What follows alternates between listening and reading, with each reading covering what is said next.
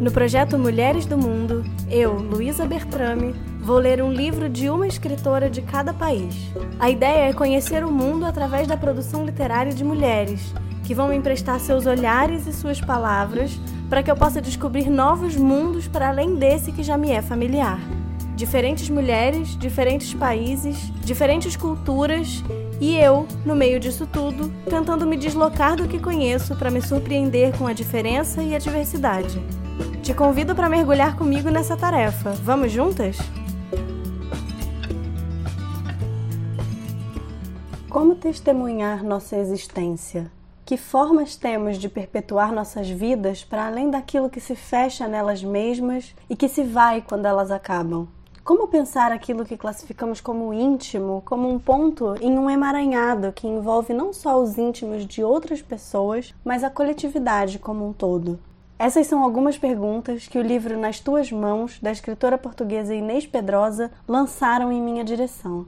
O livro conta a história de três gerações de mulheres de uma mesma família: Jenny, a avó, Camila, sua filha, e Natália, sua neta.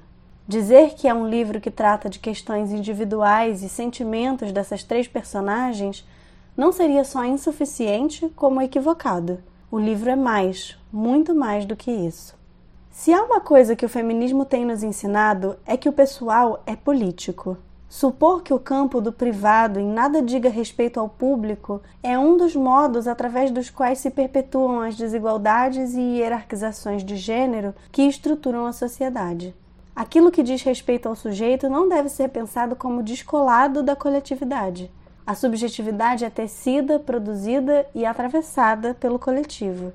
É por isso que Nas Tuas Mãos é um livro que busca trazer o que há de social no individual, de coletivo no íntimo e de público no privado.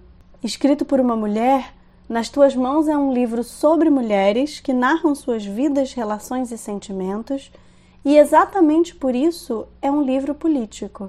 Propõe uma política de vida, uma ética de vida que emaranha vidas e singularidades a partir de aproximações e distanciamentos que tornam possível pensar espaços comuns nos quais se potencialize a coletividade no singular e a singularidade no coletivo. Em Nas Tuas Mãos, as vozes de Jenny, Camila e Natália fazem ecoar aquilo que as diferencia e aquilo que as une, o tempo se torna o personagem que costura, nunca de maneira linear, as narrativas dessas três gerações de mulheres que não só experimentam sentimentos ora diferentes, ora similares, como também narram contextos sociais que conversam entre si, por vezes, para logo em seguida se distanciarem. Compondo o cenário que articula essas três mulheres em três tempos, Diários, fotos e cartas borram as fronteiras entre passado, presente, futuro, íntimo, político, coletivo e subjetivo. A vida é uma infindável coleção de testemunhas. Precisamos que nos observem, na vitória como no fracasso. Precisamos que nos prestem atenção. O livro se divide em três partes, cada uma delas remetendo às outras duas, da mesma forma como acontece com as três personagens. Em O Diário de Jenny, acompanhamos a história na qual ela narra, na forma de um diário, sua relação com seu marido Antônio. Antônio, por sua vez, tem Pedro como companheiro. É assim que se forma o triângulo que envolve Jenny, Antônio e Pedro, e que na Lisboa dos anos 30 imprime nuances de dor e de delícia à narrativa de Jenny. Os registros de Jenny em seu diário dão conta da complexidade das relações que se estabelecem entre os três. Mais do que um casamento de fachada, sua relação com Antônio era permeada por um profundo amor que, ainda que não fosse fisicamente recíproco, existia e se exprimia de outras formas. Da mesma forma, os conflitos entre ela e Pedro não se traduziam apenas no signo do ciúme ou da raiva. Na mistura de sentimentos produzidos no contexto dessa relação a três, Jenny encontrava felicidade e sentido em seu arranjo familiar. Em O Álbum de Camila, a filha adotiva de Jenny, nascida de uma relação entre Pedro e uma mulher judia, são as descrições e rememorações de Camila a partir de um álbum de fotografias que nos fazem acompanhar as experiências dessa mulher. Vendo fotos de si e dos outros, Camila narra a si mesma e se apresenta a nós como alguém cuja força reside na recusa em aceitar as coisas como elas são. Foi vasculhando fotos antigas que Camila teve o primeiro contato com o diário de sua mãe. E enquanto o político das anotações da mãe sobre o amor residia na coragem de uma mulher que assumiu amores não convencionais, Camila, que viveu sob a arbitrariedade e a violência do regime ditatorial de Salazar em Portugal nos anos 60 e 70, imprimia outros tons políticos à ideia de amor.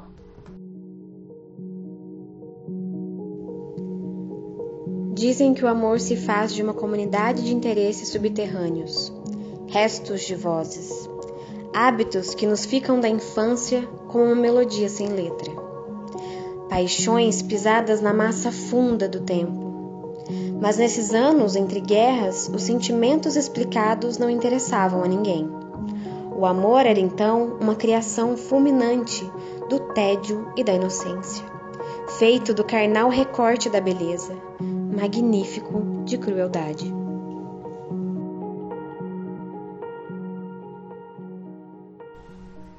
Ativista envolvida no combate à ditadura, Camila foi presa e se envolveu também com a luta pela independência das colônias portuguesas, particularmente em Moçambique. É ela quem nos leva até uma Moçambique em tempos de guerra de independência, onde conhece o pai de sua filha, Xavier, e militante da Frente de Libertação de Moçambique.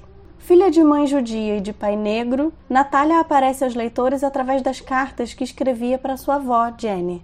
Entre cartas trocadas e cartas não lidas, passam-se dez anos de correspondência, de 1984 a 1994. Na ânsia de conhecer seu pai, e tendo um relacionamento conturbado com a mãe, com Natália nosso olhar acompanha a crítica ao colonialismo português e as nuances do racismo europeu. Atravessada pelos questionamentos da juventude, ela busca, nas trocas com sua avó, dar novos sentidos à vida e ao mundo. As cartas trocadas entre Jenny e Natália, o modo como Camila e Natália tomam conhecimento da complexa relação entre Jenny, Antônio e Pedro, tudo isso articula tempos, espaços e personagens. A experiência de Jenny parece tão mais moderna do que as expectativas de Natália quanto ao amor. O modo como Camila se vê inconformada com as injustiças do mundo parece tão mais sério e rígido do que a leveza com que Jenny, sua mãe, encara a vida. Mas ao evidenciar aquilo que diferencia Jenny, Camila e Natália, Inês Pedrosa nos mostra os múltiplos modos como tempos e espaços podem coexistir quando articulados pelos laços afetivos que unem diferentes pessoas em diferentes tempos. De maneiras distintas, todas amam e temem. De maneiras distintas, todas buscam irromper um fluxo de vida que desarticule as normas do seu tempo, ao mesmo tempo em que se veem mais ou menos presas a elas. Nas trocas entre elas, elas somam umas às outras e com elas vamos somando também os fragmentos de histórias e da história com H maiúsculo. É no decorrer da leitura do diário, das fotos e das cartas das personagens que vão se desenrolando diante dos nossos olhos sujeitos e coletividades, amores e desamores, esperanças e indignações.